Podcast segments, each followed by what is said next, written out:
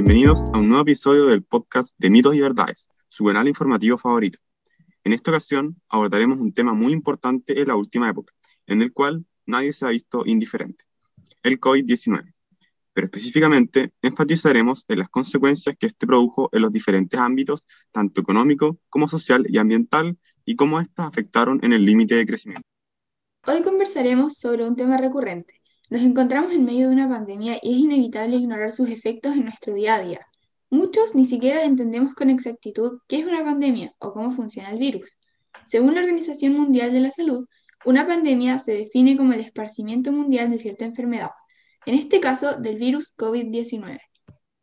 La clínica Mayo explica que dicho virus se puede presentar desde una gripe hasta síndromes respiratorios con compromisos vitales, este agente patógeno se ha visto como una amenaza para diversos rangos etarios, que a medida que han sido inoculados corren menor riesgo. A nivel nacional, en Chile se espera llegar al efecto rebaño en los próximos meses. Pero, ¿quién asegura un hecho tan esperanzador sumergidos en tanta incertidumbre? En un abrir y cerrar de ojos, un ser microscópico nos cambió radicalmente la vida, alteró hábitos y afectó silenciosamente la economía global, evidenciando una latente relación entre el COVID-19 y los límites de crecimiento económico. A partir de lo anterior, nos gustaría llevar esta temática a tres tópicos que consideramos los más polémicos y relevantes el día de hoy. Estos son el ámbito económico, social y medioambiental. Es importante tener en consideración que lo que se abordará está relacionado con el debate sobre los límites del crecimiento. A continuación, con respecto al aspecto social, me gustaría decir que la forma en la que las personas se ven afectadas por el COVID-19 recae en las cuarentenas realizadas por los gobiernos, el problema es que a partir de lo anterior surgen complicaciones en torno a la salud mental de las personas que permanecen encerradas. Una de las más importantes es el aumento de los trastornos mentales como la depresión. Te encuentro toda la razón, y es que según un estudio hecho por la Asociación Chilena de Seguridad junto con la Universidad Católica sobre salud mental durante la pandemia, se afirma que la salud mental de los chilenos empeora en abril de 2021, tras extensas cuarentenas, haciendo que el 46,7% de la población presente síntomas de depresión. Así es, problemas de salud mental, síntomas de depresión, deterioro del estado de ánimo, insomnio y problemas de soledad son producto del resguardamiento. Correcto. Además, un 45,9% de las personas entre 21 y 68 años en el país evalúan que su estado de ánimo actual es bastante peor en comparación con el 2020 durante la pandemia. Considerando lo anterior, uno de los elementos que se correlacionan en mayor medida con la salud mental es la situación laboral y económica de cada persona. De hecho, llegado a términos estadísticos, la presencia de síntomas de depresión fue un 39% entre quienes están laboralmente inactivos y de un 29,6% entre quienes trabajan. Por lo demás, la tasa de desempleo registrada por el INE alcanzó el 10,4% el primer trimestre de 2021. En efecto, la cifra implicó un crecimiento de 2,2 puntos porcentuales en 12 meses, producto de la reducción de la fuerza de trabajo menor a la disminución presentada por los ocupados y el incremento en los desocupados, incluidos únicamente por los cesantes, representando así otra problemática provocada a partir de las cuarentenas. De esta forma, al haber una importante cifra del desempleo, se perjudica también la economía del país, concluyendo en la disminución del crecimiento. En resumen, se indica que estos resultados explican cómo los antecedentes de salud física, los efectos económicos y el estilo de vida durante la pandemia se relacionan con el aumento del desempleo y el deterioro de salud mental de las personas. Este último se ha visto mayormente perjudicado en los últimos meses debido a las constantes cuarentenas. El resultado, una mala calidad de vida de la población, junto con el daño al crecimiento del país. Otro punto en el cual las consecuencias del COVID-19 se vieron totalmente reflejadas fue en el aspecto económico.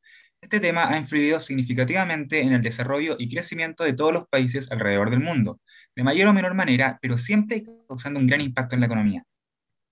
En el caso de Chile, la situación no ha sido distinta en comparación con los demás países del mundo, ya que desde 2019, los 12 meses posteriores, se registró una caída cerca del 14% de la economía, siendo esta la más violenta en los últimos 40 años, pero con la diferencia de haber logrado una recuperación mucho más consistente, rápida y eficaz. Y todo esto según los datos entregados por el presidente del Banco Central de Chile, Mario Marcel, el 18 de diciembre de 2020. Otro aspecto importante a resaltar, muy ligado a la caída económica sufrida por Chile, resulta la considerable pérdida de empleos durante todo el transcurso de la pandemia. Según la fuente, solo un tercio de los puestos de trabajo perdidos durante la pandemia han sido recuperados. Exactamente. Esto nos da a entender que un gran porcentaje de la población nacional se encuentra desempleada e incapaz de obtener ingresos para cubrir necesidades básicas. Por consiguiente, se han aprobado diversos bonos y proyectos, tales como el retiro de las AFP, las cuales han proporcionado un considerable ingreso adicional a las personas, pero pudiendo causar consecuencias graves en el futuro. Concuerdo, en realidad, muy ligado a esto se encuentran los costes de producción, debido a que los materiales e insumos han aumentado considerablemente su precio, por lo que esto desencadena un aumento considerable tanto en los costes de producción como en los precios de venta de los productos.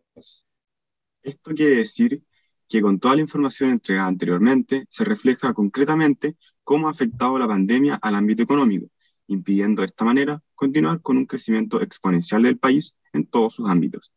En momentos como estos, cualquier tipo de desarrollo y comercialización de algún producto innovador permitiría al país generar ingresos y continuar con el restablecimiento económico y así lidiar con las exigencias y consecuencias producidas.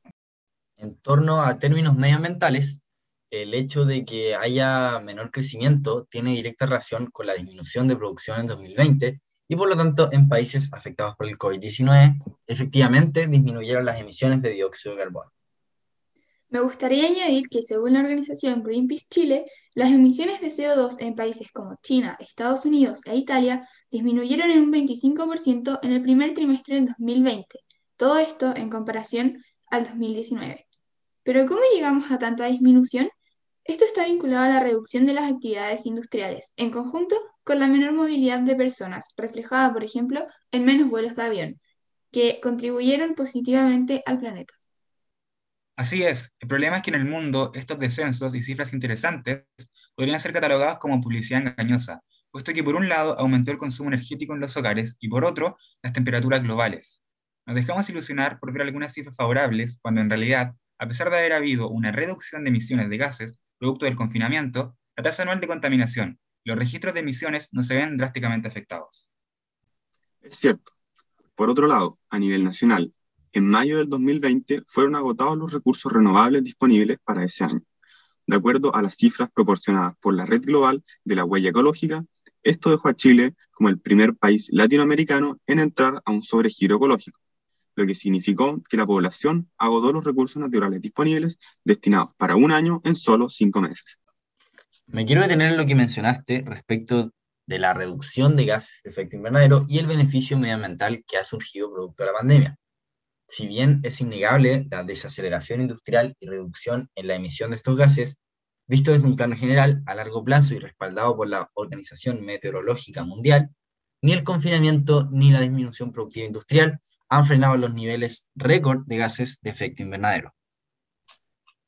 Esto, traducido en números, en el año 2015 superamos el umbral mundial de las 400 partículas por millón de concentración de CO2 en la atmósfera, teniendo de referencia que hace 1800 no superábamos las 300 ppm. Es decir, a pesar de que las emisiones de CO2 han disminuido como consecuencia de la pandemia, dicha reducción no es más que una minúscula irregularidad en el gráfico a largo plazo. Tienes razón, qué impresionante el aumento. Con la preocupante información en mente, la única solución es contribuir individualmente con pequeñas acciones e involucrarse en lo posible para ayudar a la prosperidad de nuestro medio ambiente. Desde nuestro punto de vista, el decrecimiento económico producto de la pandemia es un fenómeno que traspasa el plano económico, repercutiendo en ámbitos medioambientales y sociales.